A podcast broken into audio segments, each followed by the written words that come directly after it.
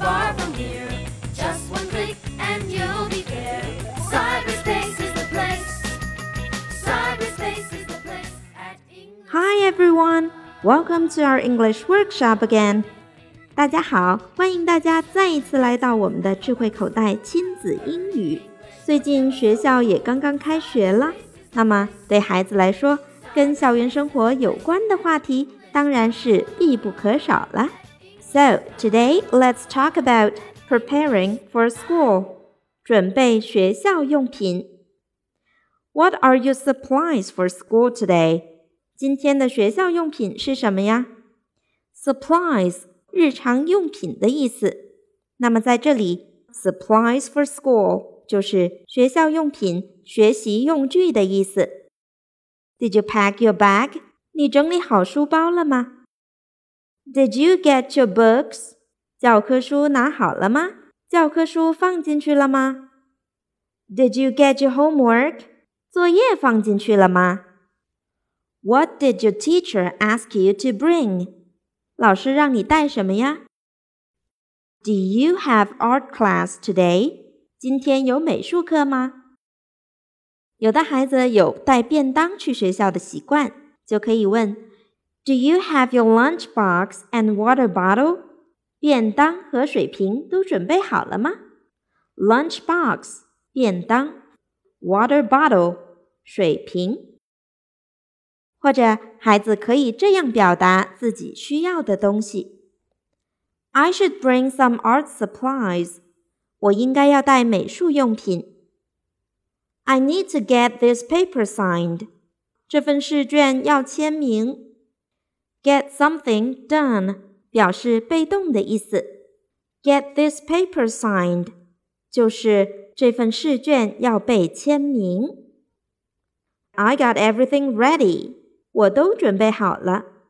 I got everything ready. I have no homework today. 我今天没有作业。I have no supplies today. 我今天不用带学习用品。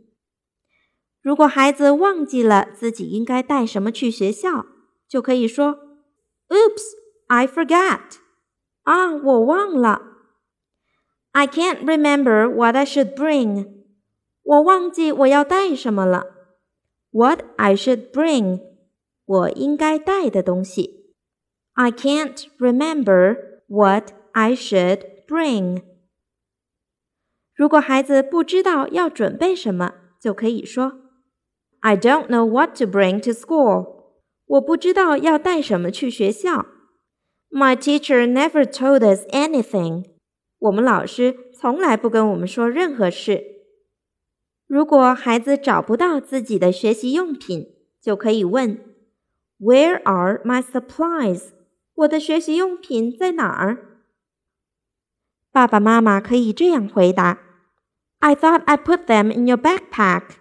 我以为我已经把它们放进你的书包了。I thought I put them in your backpack。I thought，我以为。或者对孩子强调自己的事情自己做。It's your job to get your supplies。准备学习用品是你自己的事情。It's your job to get your supplies. You should stop by the stationery shop on your way to school. 去学校时顺道去一下文具店。Stop by，顺便访问。stationery 文具，stationery shop 文具店，on your way to 在你去某个地方的路上，you should stop by the stationery shop on your way to school。其实，孩子上学用的东西应该提前准备好，而不是在快上学的时候才匆匆忙忙的收拾。You should have your supplies prepared in advance. 你应该事先准备好学校用品。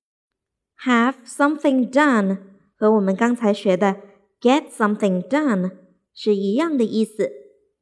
我们刚才学了 get my paper signed 是 试卷要被签名。